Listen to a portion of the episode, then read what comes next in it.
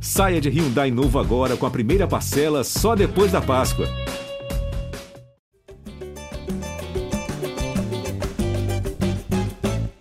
Alô, você ligado no GE Flamengo, podcast dedicado a todo torcedor rubro-negro, edição 218 na área, em clima de decisão, já que o Flamengo enfrentará o Fluminense na grande final do Campeonato Carioca a partir desta quarta-feira. Esse podcast vai se dedicar também a prever esse confronto e, e falar sobre um marco na temporada, já que nessa quarta, com esse primeiro jogo da decisão, começará uma maratona de um mês e meio de jogos. Enfim, Flamengo agora vai lutar para valer. Acabou esse negócio de preparação.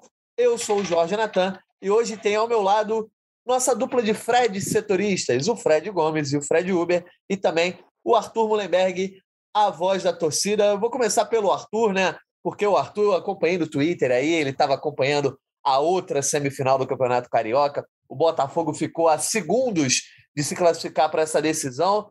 E aí, Arthur, gostou do adversário? Queria que fosse o Botafogo? Agora está gostando do Fluminense? O lado bom de ser o Fluminense, caso o Flamengo venha a ser vitorioso, é que vai ser mais um, seria no caso mais um tri em cima do mesmo time, já houve diante do Botafogo nos últimos anos, sobre o Vasco lá no começo do século, a oportunidade de fazer a mesma coisa sobre o Fluminense agora.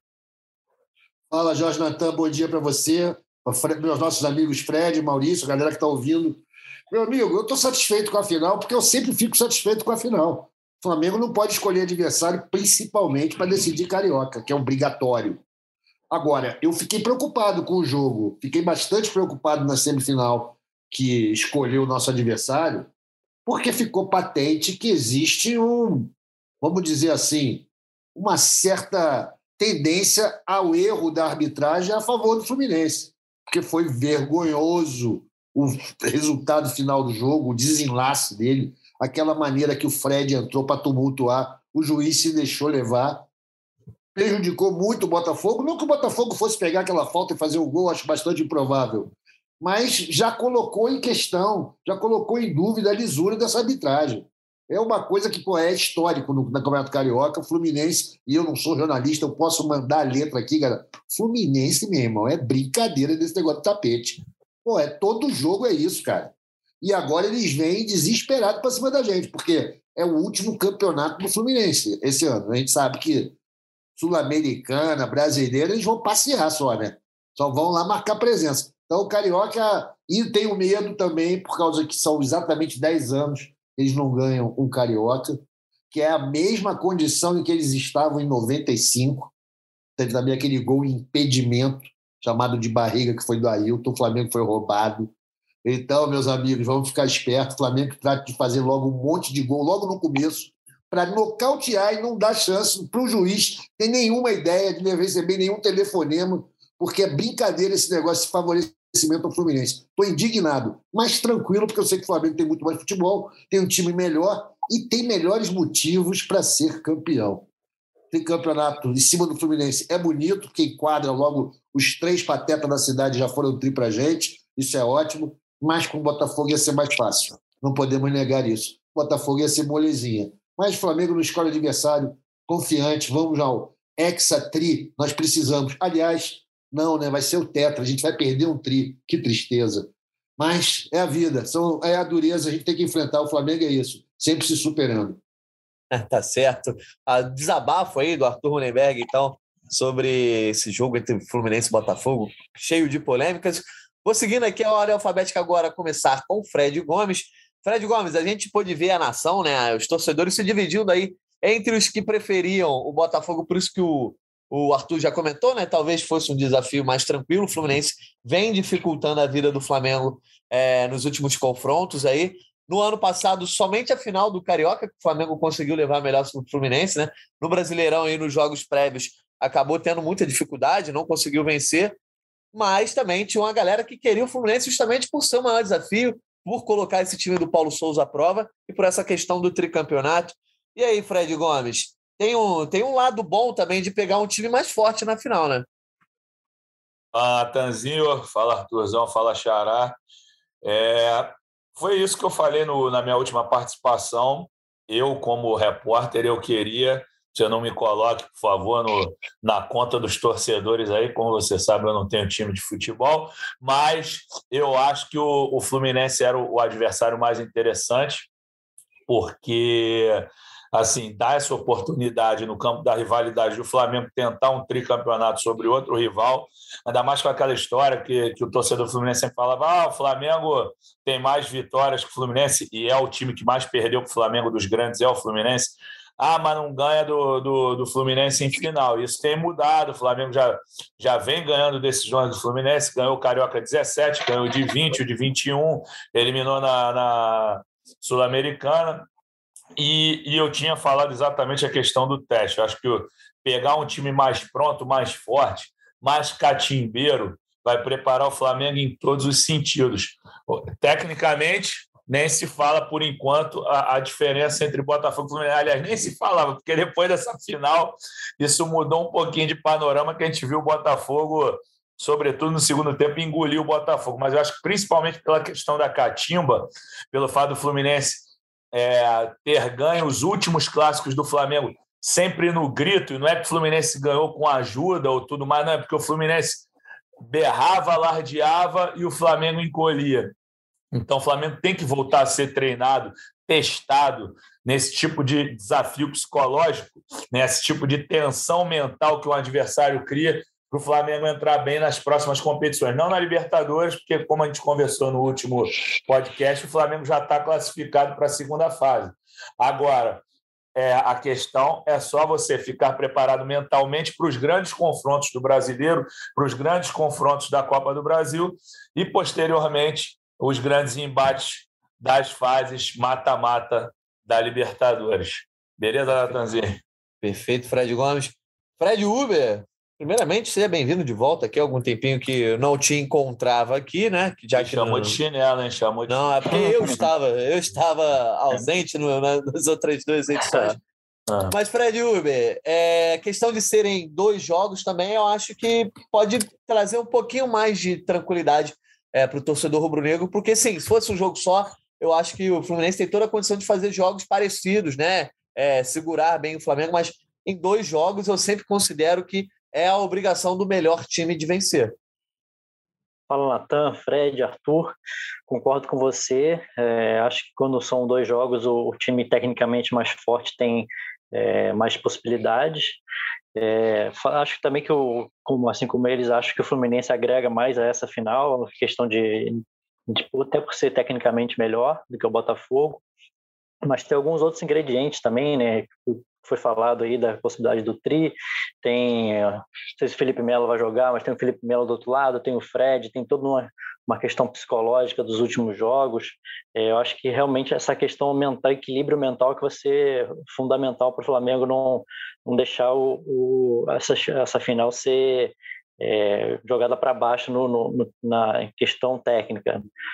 O Flamengo é, é, superior e se conseguir ser equilibrado em campo, vai conseguir fazer é, é, prevalecer né, a parte técnica e conseguir o, o título em cima do, do Fluminense. Tá certo. Vamos então falar um pouquinho mais sobre esse jogo e a gente começa a falar só uma edição mais curta dessa vez no, no nosso podcast, falar um pouquinho sobre essa maratona de jogos. O adversário da Copa do Brasil está definido também, a gente vai falar disso. Ô, Arthur, sobre esse jogo aí, o Flamengo do Paulo Souza está preparado para uma decisão? Tudo bem, é uma decisão de carioca, é, tem uma carga de, é, de peso mesmo diante da torcida muito menor, né? Todo mundo quer ganhar, ganhar em cima do rival, mas não, não, é uma final como teve o peso da final da Copa Libertadores no ano passado, que a derrota deixa a terra arrasada. Mas você considera que esse time, depois de tanto, mais de um mês de preparação, tantos jogos ali com muitos testes, você considera hoje, você tem confiança para essa final? Pô, eu confio nesse time do Paulo Souza para chegar numa final e decidir. Natan, confio plenamente na capacidade do Flamengo ser campeão em cima do Fluminense. Não muito pelo Paulo Souza, não, mas é uma questão pô, genética. É o Flamengo, é a camisa do Flamengo, é uma decisão. O Flamengo já se viu em situações semelhantes, com muito menos time, muito menos preparo, muito menos estrutura, sem um técnico legal, e foi vitorioso. Então é obrigação do Flamengo ganhar esse, esse carioca, na boa principalmente porque a nossa última decisão a gente foi mal sucedido. Não pode esquecer que a gente perdeu essa Supercopa aí de bobeira, negócio de pênalti, que é um negócio triste pra caramba, quando foi talvez a melhor atuação do Flamengo, segundo todos os gato mestres do futebol brasileiro. E agora, cara, mesmo jogando mal, mesmo sem estar adaptado, mesmo com problemas, o Flamengo tem amplas condições de ser campeão e vencer o Fluminense em duas partidas. Fluminense, a gente está vendo o que é o Fluminense. Jogou muito aí contra o Bangu, contra o Rezende, contra o Nova Iguaçu, e na hora que pegou um, um adversário pouquinha coisa melhor, que é o Olímpia, já abriu o bico. E o Botafogo ganhou dos caras, né, meu amigo? Pelo amor de Deus. O Flamengo não tem a menor condição de levantar essa possibilidade de não ganhar o, o Carioca em cima de Paulo Souza ou de experiência ou de apenas 12 jogos. Não tem essa. Tem que ganhar. É uma questão muito mais da rivalidade, das camisas. E aí, cara, uma camisa contra a outra, eu sou mais um manto sagrado. Mesmo que sejam 11 fantasmas dentro dele. Vamos ganhar isso daí, é obrigação. Eu não transijo com isso. Tem que ganhar. O Flamengo precisa ganhar o Carioca, apesar de estar jogando um tri pela janela para trocar por um tetra, que é inédito. Isso vai ter que acontecer, minha gente. Independente de Paulo Souza, independente da fase dos jogadores, os nossos moleques vão ter que ganhar os caras, se for necessário. É isso. Beleza. Fred, falando em termos de, de campo e bola aí, então, é, o Flamengo tem. O que no time do Fluminense pode preocupar, é, preocupar o Flamengo? A defesa do Flamengo não está preparada, por exemplo, a gente tem visto o, o ataque do Fluminense funcionar bem em diversos jogos, principalmente pela molecada, com o Cano sendo muito artilheiro. O começo de temporada do Cano com a camisa do Fluminense é inegavelmente muito bom, voltou a ser decisivo aí diante do Botafogo. Enquanto isso, a zaga do Flamengo não traz tanta segurança. É ali que reside o maior problema do Flamengo diante de um time que tem um certo poder de fogo? Ô, Xará, ô, não, Xará não, ô, ô Natan, tu falou Fred, mas eu estou seguindo a ordem alfabética. Perdão, eu, isso. Vai, pode ser, pode ser. então, vamos embora.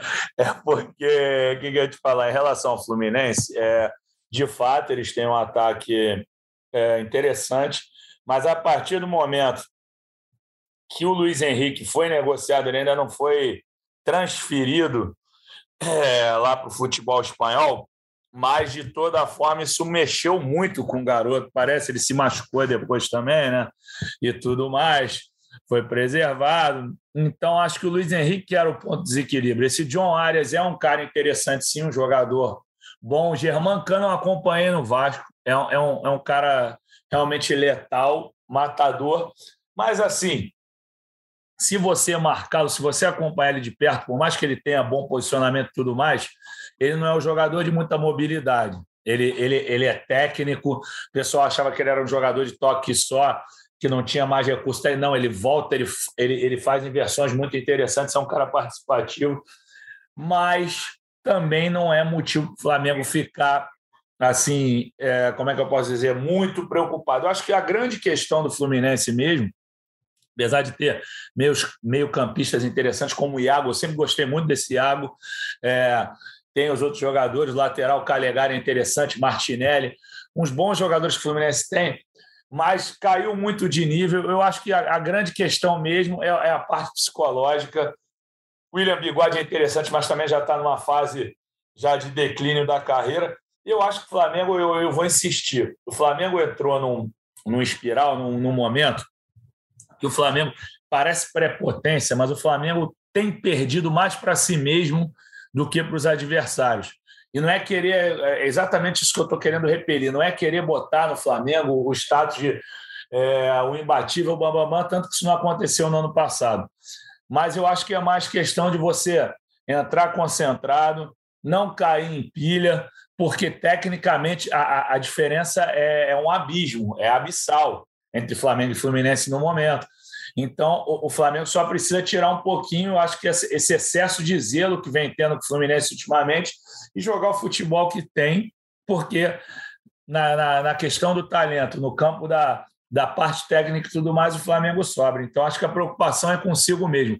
Não é uma, não é uma análise prepotente, não. É uma análise bem justa, na minha opinião. Acho que se o Flamengo jogar sério, ainda mais com o reforço do Bruno Henrique, agora que parece que vai para o pau mesmo, acho que o Flamengo é favoritaço. Eu, eu só vou discordar num ponto com você que eu não sei, eu não considero abissal essa diferença. Eu acho que há uma diferença muito grande, mas é uma diferença, por exemplo, que permite que o Fluminense consiga arrancar pontos Flamengo e até vitórias. Por exemplo, quando o Flamengo enfrenta o Vasco, o Vasco muitas vezes tenta fazer esse jogo mental, né? Só que a diferença do Flamengo para o Vasco, e aí sim eu considero o abissal, essa diferença é tão grande que mesmo o Vasco fazendo o jogo da vida, no máximo ele consegue um empate no fim do jogo, como foi aquele 4 a 4 ou perde de 1 a 0 né? Os últimos jogos têm sido assim. Já o Fluminense, eu acho que a diferença é menor, né? Eu acho que a diferença não chega a ser tão abissal, porque quando o Fluminense encaixa o jogo e consegue conter o Flamengo, ele não só segura o Flamengo, quando, como também consegue fazer pontos, como venceu no Campeonato Carioca aí, é, a única derrota do Paulo Souza aí no comando. É, qual é a tua visão sobre isso, Fred Uber? Essa diferença aí, você considera que, que reside em todo o elenco? O Fluminense, por exemplo, diz que tem hoje um elenco melhor. A torcida do Fluminense, né, pelo que a gente, a gente acompanha, é mais confiante, porque tem o Felipe Melo, tem o goleiro Fábio, tem ali o Germancano é, como atacante, tem o William de opção, enfim. É, o Natan, que o Abel nem bota muito para jogar, mas é um bom jogador. É, você considera a diferença tão grande assim como o Fred Gomes? Não, talvez não sei se tão grande assim com a Bissau, mas eu acho que a diferença é, é considerável, assim, acho principalmente de, de jogadores decisivos. Fluminense tem hoje em dia acho poucos jogadores decisivos, né? Pode citar aí com boa vontade o Luiz Henrique, o Cano, talvez. O Flamengo tem Rascaeta, Gabigol, Bruno Henrique, tem, enfim, é, ainda tem o Pedro né, como opção. Acho que é também isso, tem, tem mais opções de banco. É, acho que o Fluminense pode assim tentar equilibrar, conseguir equilibrar em alguns determinados momentos do jogo. O Flamengo tem que ficar muito atento à bola parada e contra-ataque do Fluminense. Né? Acho que vai ser mas a gente conhecendo o trabalho do Abel, acho que ele vai tentar explorar muito isso, né? Bolas paradas e, e jogadas de velocidade para que a bola chegue no cano ali com áreas, enfim, não sei quem mais, se o Luiz Henrique tem chance de jogar, e também não deixar que Iago e, André, os volantes do Fluminense, que para mim são bons jogadores, controlem ali o meio de campo. Acho que o Flamengo conseguindo minimizar isso, é, tem tudo para fazer sobressair esse elenco, para mim, que o Flamengo é bastante melhor. É, a, a, questão é para o, o, que preocupa muito, assim, e o que a gente viu nos últimos jogos contra o Fluminense, eu acho que é sempre a tal da. que os comentaristas hoje gostam de falar das as tais das transições. O Flamengo saindo do ataque e voltando para a defesa é muito. ainda é muito confuso para mim. É como o Flamengo retorna para marcar, enfim, eu não, não sei se a zaga já está conseguindo fazer esse movimento, principalmente quando joga com linha alta. É, o Felipe Luiz é um zagueiraço, né? Está se mostrando zagueiraço mas é um cara mais lento. O Davi Luiz também não é dos mais rápidos. Então, esse tipo de transição é o que mais, mais preocupa, né? Quando o Fluminense tiver a bola. Quando a bola estiver nos pés do Flamengo, acho que o Flamengo vai produzir e o Fluminense não consegue conter muito, né? E aí cabe ao Flamengo fazer os gols. Tá, mas, enfim, é... fala aí, Fred. Eu discordei de você, eu quero ouvir sua, sua opinião também. Não, mas eu acho que você, você tem razão, mas assim, quando você fala que o Vasco não consegue fazer o mesmo que o Fluminense consegue em relação a equiparar as partidas, o Vasco também não conseguia, porque o Vasco não tem a quantidade de jogador cascudo que o Fluminense tem também, entendeu? É o Neném mais ninguém Sim. hoje em dia, não tem. Agora, o que eu ia te falar, eu concordo nisso que você falou. O Fla-Flu do John Kennedy foram aquelas duas bolas nas costas do Gustavo Henrique que o Flamengo tomou no contra-ataque. O Fluminense não jogou nada, mas deu duas estocadas lá e ganhou o jogo. Agora o do Engenhão, do Newton Santos, foi um frango do Hugo. Então, o Fluminense não, não fez esses grandes jogos com o Flamengo ultimamente. O Fla-Flu do André, lá no, no Pacaembu, no Pacaembu, desculpa, Arena Corinthians, Itaquerão, a mesma coisa. O Fluminense não jogou nada, mas deu uma estocada. O Flamengo não foi objetivo nesses últimos Fla-Flus. É isso que está faltando ao Flamengo. Assim, em relação aos jogos com o Vasco, a torcida ficou insatisfeita e tudo mais, acho que com certa razão, por terem sido duas vitórias de 1 a 0, o Flamengo voltou a marcar poucos gols, voltou a finalizar pouco, mas não sofreu. O Flamengo já está três rodadas consecutivas sem sofrer gols, uma coisa que era uma tônica no início da, da, da passagem do Paulo Souza. O Flamengo tomava gol todo o jogo praticamente, agora já está acertando isso. Então, acredito que se o Flamengo jogar de maneira equilibrada, da, da, do, nos confrontos que, que, que vão se apresentar no tete a tete, agora acho que não tem muito erro, não. O Fluminense até tem a expectativa de, da volta do Nino, que eu acho um baita zagueiro. Esse sim, eu acho que é um que faz falta para caramba Fluminense, que o bicho é uma girafa, e, e mesmo sendo uma girafa, ele tem muito talento no pé. O Felipe Melo, pela parte da pressão, não é nem mais bola, sempre foi um jogadorzão, ainda tem talento, mas é mais o, o poder que ele exerce em cima da arbitragem. Acho que como o Wagner Nascimento é um árbitro mais cascudo, com mais de 40 anos, acho que ele não vai deixar tomar peitada que nem o menino lá do, do primeiro turno, Alexandre, tem um nome grande para caramba, Alexandre Vargas Tavares Jesus, tomou uma peitada do Felipe Melo e não fez nada. E o Bruno Arleu também. Bruno Arleu é mais novo, mas é do tamanho do Felipe Melo, então também não vai aceitar peitado.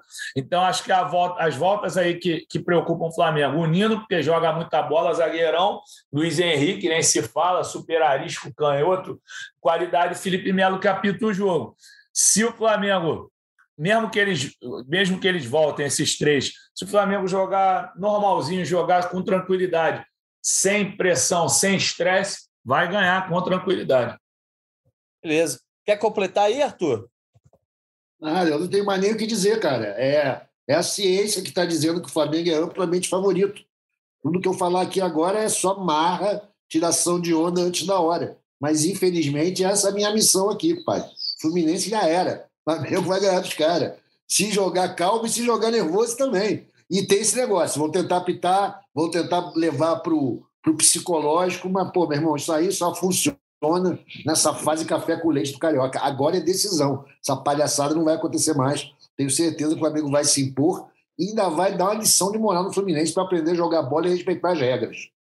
Perfeito. Então, antes da gente falar da maratona do Flamengo aí, vamos fechar a tampa do Campeonato Carioca com os nossos palpites, né? Vamos ficar só em cima do primeiro jogo, já querem falar é, do placar geral aí do confronto. Primeiro jogo nessa quarta-feira, segundo no sábado. O horário ainda a definir do jogo do sábado, né? Nossa dupla de Fred.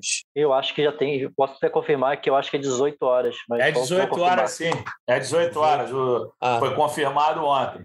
Ah, ontem um horário maravilhoso, né, galera? Porque a galera vai poder sair do Maracanã comemorando o título, o Tetra, e ir direto para o Sambódromo para ver a Estácio desfilando, ou ensaiando seu desfile com o tema do Flamengo, que é, é o replay esse ano, né? O tema de 95. Acho que vai ser muito bom, cara. Exatamente, reedição do Carnaval de 1995. E em vez do a mudança no samba, né? Fazendo parênteses aqui, o último verso, em vez de ser sobre o centenário, né? Campeão da nova era, esse desfile que era para ter acontecido em 2021, né? Que como uma homenagem às conquistas recentes do Flamengo, acabou sendo adiado para 2022, que seja um ano de conquistas também. Enfim, depois, mais perto do carnaval, a gente fala mais sobre esse desfile, né, Artuzão? Porque, pô, é não é isso, todo pô. dia que o Mengão vira tema novamente. Não é, é, não. E é um grande samba que a galera canta na arquibancada e tem muita história. Lembra Dominguinhos, aquela galera boa da Estácio. Acho que vai ser Exatamente. muito legal. Perfeito. Então vamos lá começar pelos palpites. Arthur Lemberg, você faz as honras. Primeiro, vamos ficar só nesse palpite do jogo de ida, né? Porque todo mundo aqui considera que já falou que o Flamengo é favorito, que o Flamengo vai ser campeão, etc. Então vamos ficar só, só em cima do jogo de ida para ver como é que começa esse caminho do Flamengo aí na decisão do Campeonato Carioca. Beleza. Eu acho que vai ser o seguinte: Flamengo sempre muito focado nos negócios e na constante produção de conteúdo, não vai resolver o jogo na quarta-feira, vai ganhar só de 2 a 0, deixando ainda uma sobrevida para os tricolores para ver se alguém se anima aí no Maracanã no sábado. Então, 2 a 0 no jogo de quarta-feira, com tranquilidade, sem muito alarde para não assustar a nossa vítima. certo. Fred Gomes, o seu palpite. 2 a 0 também. Acho que vai ser um jogo mais tranquilo, é, quarta-feira à noite e tudo mais eu acho que o, a grande atuação vai ficar para o fim de semana mesmo. Olha aí, então já tem até palpite para a atuação do fim de semana. Fred Uber, você considera também que vai ser um placar tranquilo? Quer dizer, não é tão, tão magro assim o placar 2 a 0 é, vantagem. Eu, eu, como tradicionalmente os primeiros jogos das decisões são mais, mais travados, né? Eu vou, vou, vou de 2 a 1 um para esse primeiro jogo, Flamengo. Boa, 2x1. Um. Eu vou de 1 a 0 Também vou, vou ser bem econômico aí, mas acho importante o Flamengo vencer esse jogo, tirar qualquer tensão da partida de volta. Tem vantagem para o Fluminense na questão. Eu te confesso que regulamento do Carioca eu nunca sei mais nada. É, se, se forem dois empates, o Fluminense leva o título, tem alguma coisa nesse sentido? Pênalti, pênalti. Vai para vai os penais. Então tá tranquilo. Mas é, é importante o Flamengo vencer esse primeiro jogo, né? Para ter um sábado, digamos, é, um pouco menos atribulado, né? Para a torcida aí mais calma para o Maracanã. Então, palpites tranquilos aqui. Então, quarta-feira, 9h30, né? Flamengo, 21 e 30 Flamengo enfrenta o Fluminense no Maracanã, jogo de ida. Sábado, 18 horas. Quem será o grande campeão carioca? A gente vai ficar sabendo. Antes da gente passar para falar sobre esse calendário mais atribulado aí, é... vamos falar sobre uma, uma espécie de fla-flu aí, né? Um ex-jogador do Fluminense sendo contratado pelo Flamengo, o lateral Ayrton, né, Fred Gomes? É, Flamengo acertou essa contratação, né? o Spartak ainda não anunciou oficialmente, mas já está tudo concretizado aí para o cara vir jogar no Flamengo, embora tenha uma lesão, né? Se você e o Fred Uber quiserem falar também sobre essa questão física, como é que é esse reforço aí do Ayrton Lucas. Então, Natanzinho, é, eu estava até de folga, estava no chinelinho ontem, quando o, o, Fred e o Caê trouxeram a confirmação aí da, da notícia que havia saído pelo Mauro César e tudo mais. Assim, é um, é um jogador rubro-negro, né? Assim, acho legal, era muito bom no Fluminense. Repete o ciclo de rubro-negros que estão vindo do Fluminense, Gerson, Pedro. Ele, assim, acho bacana essa questão da identificação. É de uma cidade chamada Carnaúba dos Dantas, em Natal, naquele nosso tradicional mapa das curtidas que eu uso até hoje, que o, que o GE lançou em 2017, coloca que o Flamengo é dono de 38,3% das curtidas dos usuários do Facebook à época, né? Então o Flamengo predomina lá. Um jogador rápido, de qualidade, o Flamengo já queria há muito tempo, já queria inclusive tirá-lo do Fluminense, mas ele acabou indo para o Spartak de Moscou, não lembro em qual ano, mas creio que em 2019. E assim, teve essa lesão agora, vai passar por exames, mas eu achei uma, uma contratação acertada, até porque uma coisa que o esquema do Paulo Souza vinha promovendo era a abolição da, da lateral esquerda. Não tinha mais lateral esquerda no time. O Ramon não jogava. O René, ele não conta com o René por conta de opções técnicas. Então, ele não usava mais lateral esquerdo, botava um monte de ponta por ali. Começou com, com com o Everton, que é meia, mas que já fez aquela posição, depois tentou o Bruno Henrique, mas na configuração do sistema de jogo do, do Paulo Souza, esses pontas não vinham performando da melhor maneira ali por aquele setor. Agora, com o jogador da posição, jogando com a perna certa por ali, com velocidade, acho que dá certo. Acho muito bacana essa questão de ser rubro-negro, a irmã postando no Instagram que estava super feliz com a, com a ida dele para o Flamengo, a mãe a mesma coisa. O pai é botafoguense, mas acredito que esteja feliz de ver o filho de novo no Brasil, então vai ser, vai ser muito bacana e acho que um, um acerto do Flamengo. Agora falta pouco, acho que em relação a reforço para a Libertadores, é o goleiro, ver se essa história do Santos termina essa semana antes da inscrição. E um.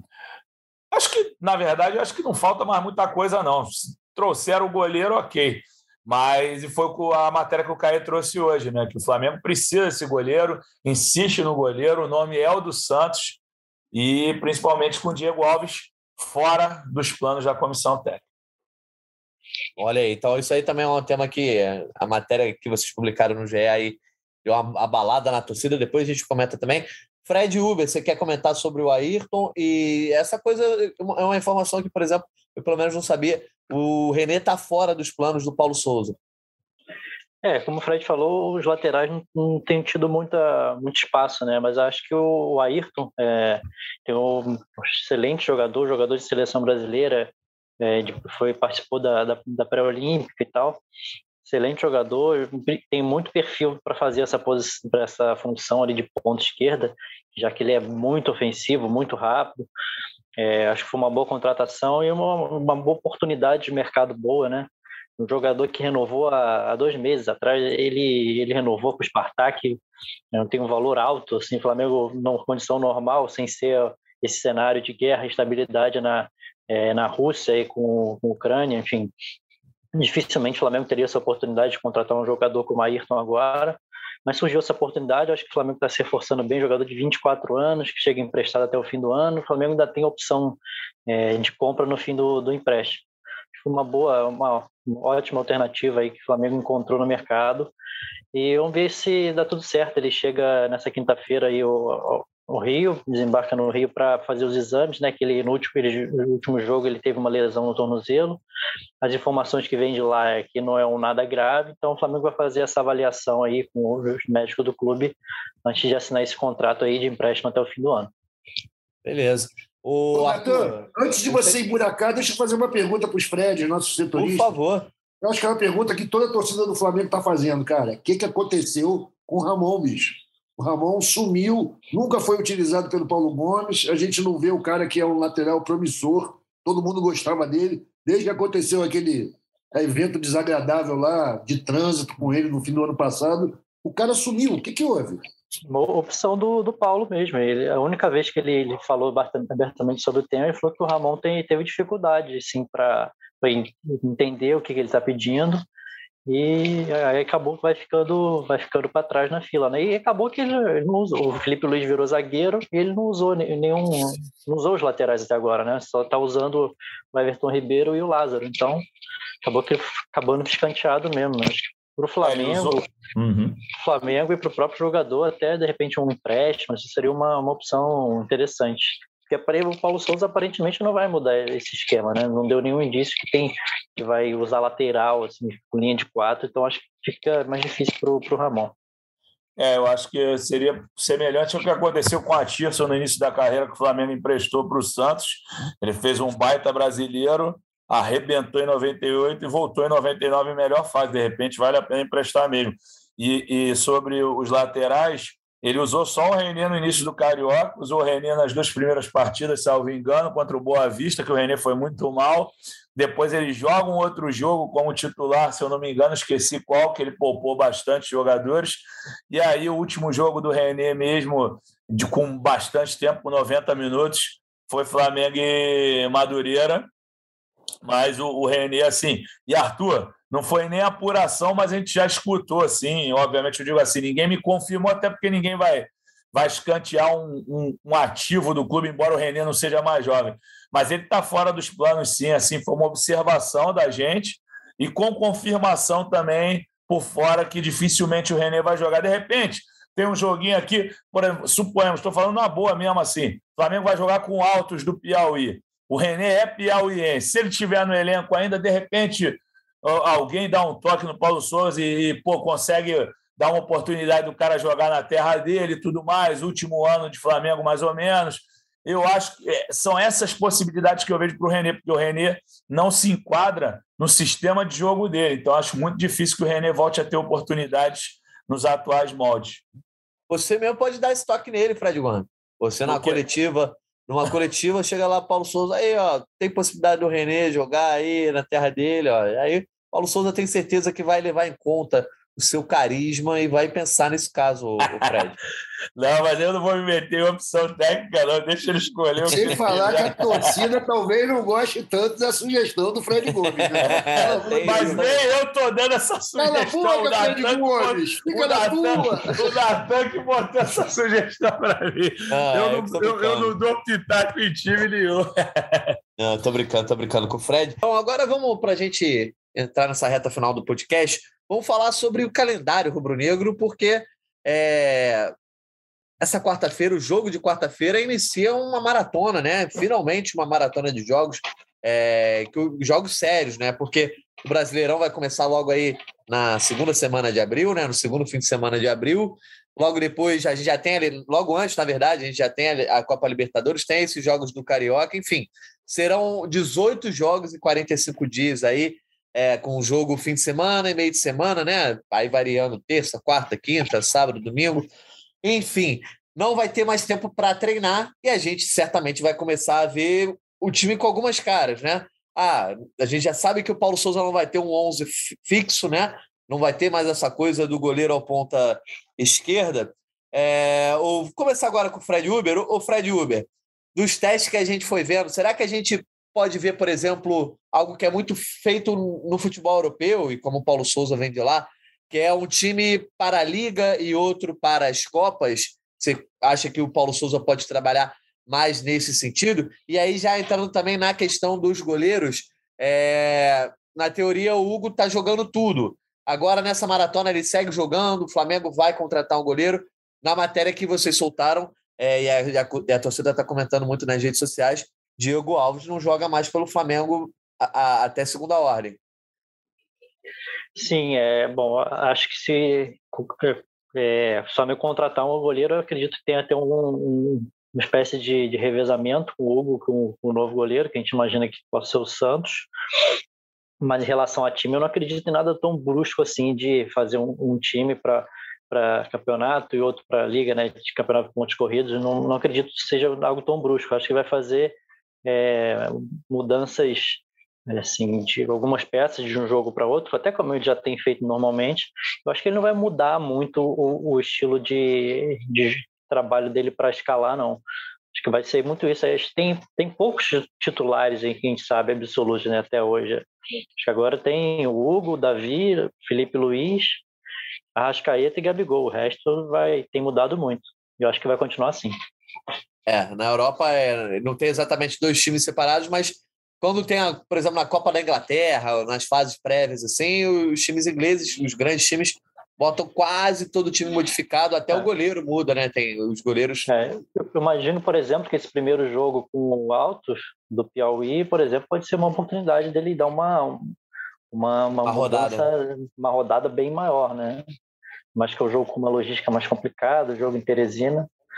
Até depois a gente vai falar mais legal, pelo, pelo menos pela parte logística, se foi ruim, eu acho que foi legal pra caramba a torcida da, da região, né? Uma oportunidade Exato. de 10 anos que o Flamengo não joga no Piauí, eu acho que se, pela, pela parte logística não foi bom, mas para o clube, pela pra o Flamengo se perpetuar assim como esse fenômeno nacional, acho que foi bem legal. Não, é, jogar um estado que não costuma jogar, né? Bem interessante. O, o Fred, eu ia, te, eu ia te perguntar sobre o seguinte: uh, nessa maratona, né, a gente sabe que não vai ter mais tempo para fazer treinos uma semana livre, por exemplo, como teve agora o Paulo Souza.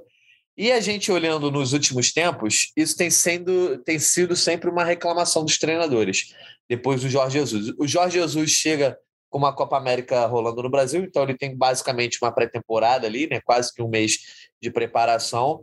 É, quando o Jorge Jesus sai, entra o Domi, é, ali ainda a questão da pandemia, mas é, já jogando, não tem tanto tempo assim para treinar. Entra o Rogério Senni para apagar o incêndio. O Rogério tem uma, uma espécie de, de pré-temporada ali, mas é bem curta, né? Porque uma temporada trepou na outra. E o Renato também chega no meio de temporada. O Paulo Souza, desde o Jorge Jesus, foi quem teve de fato uma pré-temporada normal, né? ali janeiro livre, algumas semanas para treinar, etc. Começo de carioca para ser gasto com, com qualquer outra coisa que não é, botando jovens para jogar. Você acha que agora que a gente vai começar a ver é, o bicho pegar, é, como é que o, o, a comissão técnica do Paulo Souza vai lidar com esse tipo de, de coisa dessa maratona? Porque tem, foi uma reclamação dos outros treinadores, mas o Paulo Souza teve seu tempo de preparação. Verdade, Natan. Acho que assim, ele fez o que tinha que fazer, é, testou bastante, rodou o elenco, mas como o Fred disse, eu acho que ele ainda vai mudar bastante. Eu acho que, assim, como é um elenco qualificado, eu não vejo problema em mudar tanto. Eu não vejo essa necessidade dos 11, até porque tem muita gente com, com talento aqui parado. Agora, desculpa fugir da tua pergunta, que eu acho que claro. você, você já perguntou é, dando uma boa resposta, porque assim, não tem do que reclamar, o cara teve o tempo. Eu achei legal que o Xará falou do, do Piauí. É, assim, eu, eu ontem comentava isso no, na, na rede social também, que eu falei, pô, mó barato o Flamengo voltar para o Nordeste e tal, vai ser uma festa lá.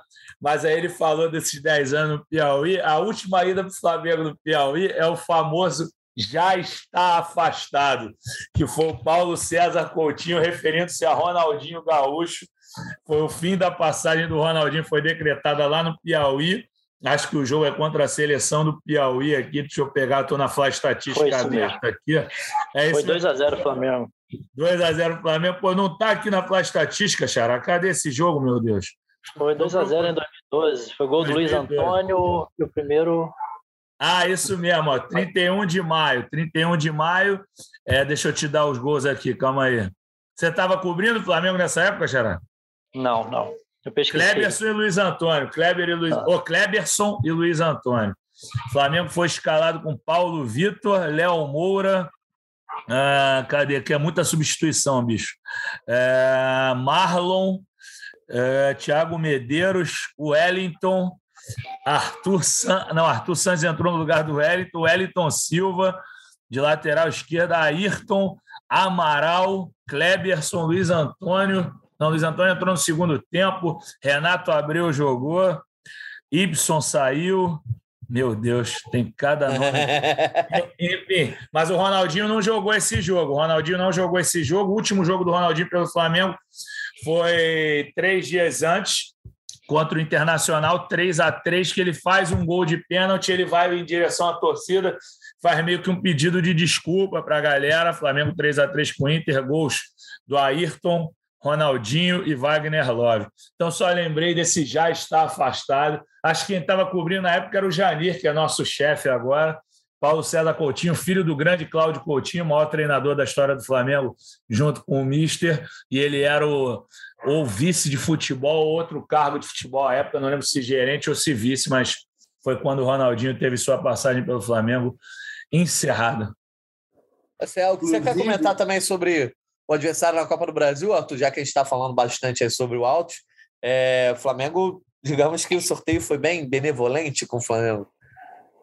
É, né, Manata, sem querer afetar nenhuma superioridade imerecida, qualquer um que fosse deveria falar isso, né? Pelo amor de Deus, Flamengo ia sempre se dar bem. Você pega um cara ali daquele pote para jogar com o Flamengo, qualquer um dos clubes ia ficar muito feliz em receber o Flamengo, que é a torcida e tal, mas o Flamengo tem obrigação de passar por cima. É, é para isso que a gente joga essa Copa do Brasil, para levar o evangelho rubro-negro para o mais longínquo rincão, satisfazer a torcida que o Flamengo tem em todos os estados e todas as regiões, mas esportivamente não tem desafio, tem que ganhar. E não precisa mandar o time titular, pode mandar o catadão ali do Paulo Souza, o catadão arrumadinho. Até o Renê, né? Pode mandar até o Renê. O Renê, inclusive, com essa grande ideia do Fred Gomes, pô. Inclusive, vou deixar escrito isso, né? Pô, Renê jogar ali, fazer uma bela despedida. E, cara, assim, o, o Flamengo entrou agora nessa maratona de 18 jogos, todos importantes, em que a gente vai testar a capacidade do elenco de se adaptar a isso, do Paulo Souza, de, de conseguir avaliar e dar os devidos pesos a cada jogo. Eu acho que a gente falou bastante nisso no nosso último podcast, né, cara? Não podemos repetir o vacilo de 2020, 2021, em que a gente deixou o brasileiro correr frouxo logo na largada e depois nunca mais conseguiu tirar a diferença. Então também tem que ter muita atenção nisso daí, porque a liga é o mais importante, o brasileiro é o arroz com feijão mesmo que a gente precisa. Né? O Flamengo tem que ganhar os brasileiros. Estamos devendo esse, esse Enia para a torcida. Já passou batido ano passado, a gente poderia ter ganho se tivesse sido mais atenção. Então, são grandes desafios para o Paulo Souza, para o próprio Flamengo, e dessa nova formação do Flamengo aí, tirando veteranos consagrados, tirando a galera que estava mais tempo. O Flamengo continua com um elenco bastante reduzido, no meu entender, que a gente está acostumado, né, de sempre ter 30 jogadores, hoje estão jogando na conta do chá. Sai um, tem que entrar outro. Então, pô, espero que esse goleiro chegue logo, cara. É uma pena que seja o Santos. Já estou falando logo aqui, porque depois que ele chegar, eu vou bater palma para ele, vou apoiar geral. Mas enquanto não chega, eu acho goleiro que. Goleiro de seleção, coisa. Arthur. Goleiro de Tudo seleção. Bem, cara, meu irmão, até El Salvador tem seleção, né, Natan? Não pode Pô, não pode ser assim. Só estou frisando isso para a galera que não, não está não, sabendo é claro. que, tem... que, o Santos foi chamado para o lugar do Everton, que se lesionou aí no não, meio total. Da... Tem muita, tem muita má vontade da minha parte, eu reconheço. É, um, é uma coisa que eu não deveria nem fazer. Mas, cara, é assim. O que eu vejo o cara jogar, eu não vejo, não, não vejo confiança. Não vejo ele tão melhor assim que o Hugo. Mas se só tem ele e ele chegar, eu vou bater palma, vou apoiar o máximo possível para que ele alcance seus objetivos, seja titular e pronto. Vamos nessa. Agora, eu tenho Boa. bastante temor, cara. São 18 jogos muito difíceis, sendo ainda no meio essa decisão paroquial aqui do nosso Carioqueta. É isso, Paulo Souza tem que mostrar serviço agora, mister. Chegou a hora. O Fred Gomes, é... você quer também comentar sobre a questão do goleiro? Você foi o único que acabou não falando. É... Porque realmente é... vocês trazem a informação que é o único pedido, foi o primeiro pedido do Paulo Souza, na verdade, né? Foi o único yes. que ainda não foi atendido nesse momento chave da temporada, quando vai começar essa, essa maratona. E essa informação que vocês trazem no meio da matéria é muito relevante, porque de fato o Diego Alves né, está fora dos planos. Enfim, é... Flamengo tem, tem alguma, alguma data limite, por exemplo? Ah, não, tem que trazer o goleiro até dia tal, senão só na, na janela do, do, meio do ano, do meio do campeonato. É isso agora, né? tem que escrever agora até o dia 2 de abril, né, na Libertadores. Uh, e o Flamengo, pelo visto, vai ficar no mercado nacional mesmo. Então, se não for. 2 de abril, vulgo sábado. É, vulgo sábado. Então, se não escrever no vulgo sábado, não vai rolar. Assim, o Flamengo pode até fazer a pré-inscrição. Na verdade, o Flamengo pode pré-inscrever cinco jogadores e dar condição a ele até a véspera da estreia. No caso, segunda-feira, salvo engano, às 14 horas de segunda-feira. É, mas eu estou achando, assim, sinceramente, pelo que eu, Fred e Caé apuramos desde o princípio da negociação lá em fevereiro, eu acho que o Santos não foge dessa semana.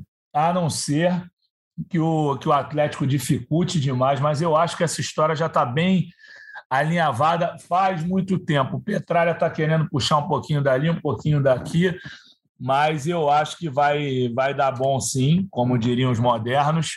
E eu acho que é um goleiro legal o Flamengo, assim, é, porque assim já está acostumado com, com futebol nacional.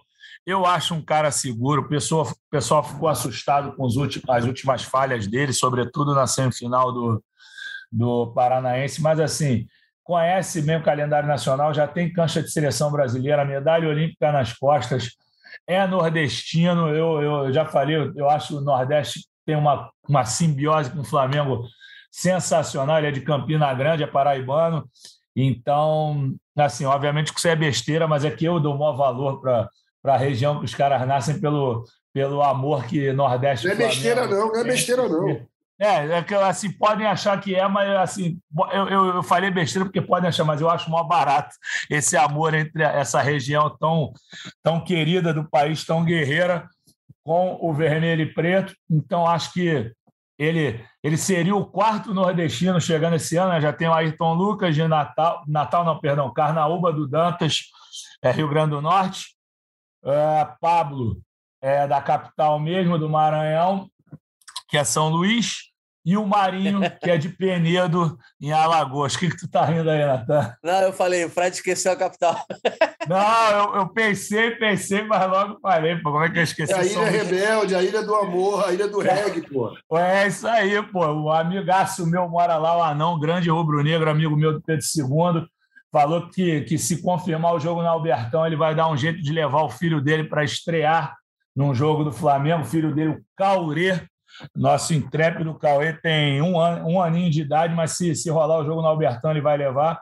Mas eu jamais esqueceria o nome, até porque o Maranhão é um dos poucos estados que eu não conheço do Nordeste ainda, sou doido para conhecer. Olha aí. Então não esqueceria esse nome. Um dia estarei lá, se Deus quiser, porque eu amo o Nordeste e quero muito estar no Maranhão. Boa. Então a gente vai encerrando aqui o nosso podcast. Só vou passar aqui a agenda para a galera ter uma noção da maratona. Quarta-feira, Flamengo e Fluminense. Sábado, Fluminense e Flamengo. Aí na terça-feira começa a caminhada na Copa Libertadores, Esporte Cristal e Flamengo, isso no dia 5. Aí no sábado seguinte, dia 9, Atlético Goianiense contra Flamengo. E aí na terça seguinte, Flamengo contra Tajeres e por aí vai. É, jogo sempre meio de semana, fim de semana. Arthur Mullenberg, o negócio agora está ficando sério, então vai ficar sério para a gente aqui no podcast também. Não vai ter mais esse negócio de chinelagem, né? A gente vai ter, não vai ter mais edição especial, não vai ter mais tempo para isso, né? Porque a gente vai ter que fazer podcast depois do jogo do fim de semana, depois do jogo do meio de semana, e você vai estar tá sempre aqui tendo que tirar as suas tiradas da cartola, mas eu sei que você é um cara que muito criativo. Está preparado para a maratona, Arthur? Cara, eu estou preparado desde que eu vim da Bahia, meu amigo. Isso aqui é o Flamengo. A gente já está acostumado ao protagonismo. A gente sabe como é que é. É uma honra estar fazendo parte dessa turma com vocês aqui, comentando no GE Flamengo. Por mim, podia ter todo dia o programa, cara, que eu estaria aqui para falar do Flamengo. E assim, quarta-feira, a gente vai dar um passo muito importante para o Tetra. Tenho certeza disso. Então a gente vai ficar naquela tensão já para o domingo, para o sábado, né? Vai ser um, uma, um intervalo curto mas vamos curtir esse carioca, apesar de não valer muito, ele é importante. O Flamengo mantém sua hegemonia, conquista mais uma marca que ninguém tem ainda no, futebol carioca, né? em 112 anos de campeonato.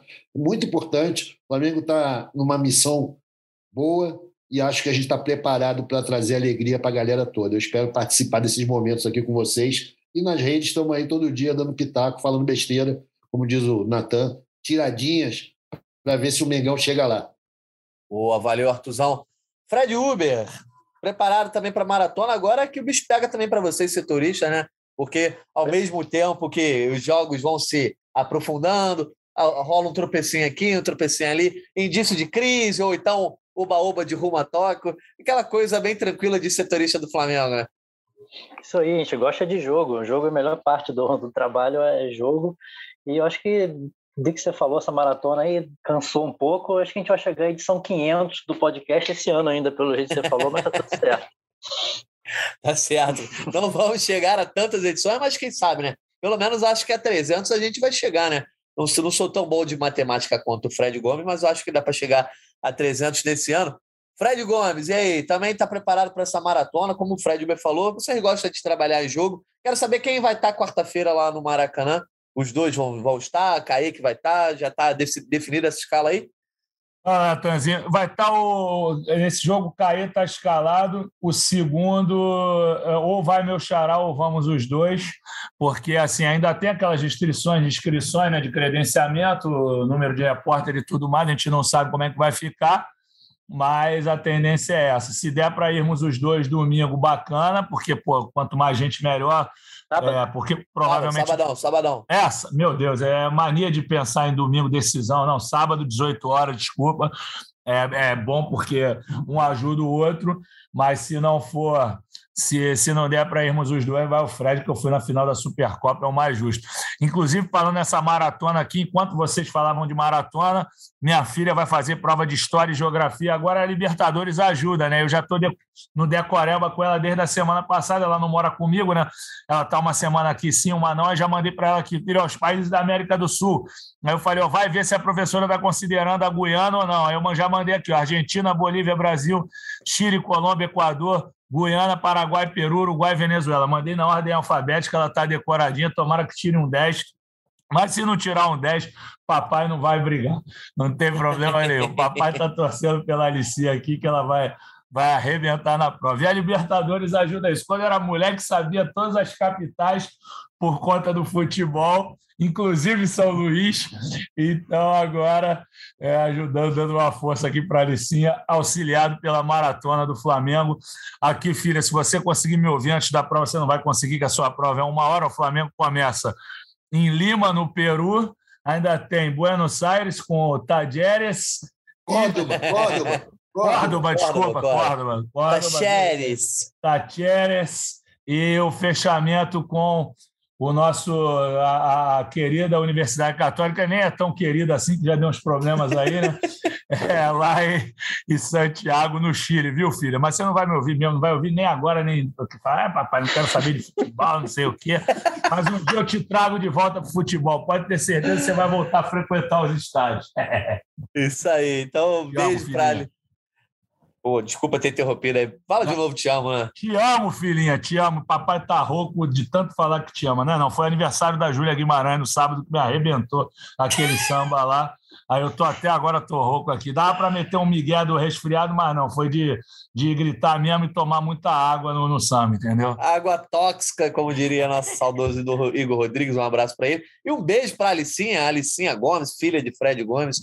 Então, desse jeito amoroso, né? Paterno, falando sobre a prova de geografia. A gente vai fechando aqui o GE Flamengo, agradecendo mais uma vez a Arthur Mullenberg, Fred Uber, Fred Gomes. Quarta-feira tem Fla-Flu, primeiro jogo da final da Copa, da, do Campeonato Carioca. E aí a gente volta na quinta-feira para ver se alguém acertou os palpites, né, Arthur? Porque ninguém tem acertado palpite nenhum aqui. É isso, está derrubando esse bolão, tá, tá difícil, tá me quebrando toda hora. Tá certo. Vamos conferir na quinta-feira. Obrigado a todo mundo que nos ouviu. Lembrando que esse podcast tem, teve edição de Maurício Mota, coordenação de Rafael Barros e gerência de André Amaral. Estamos de volta na quinta, hein, galera? Um abraço e até a próxima. Convite para falta, cobrança!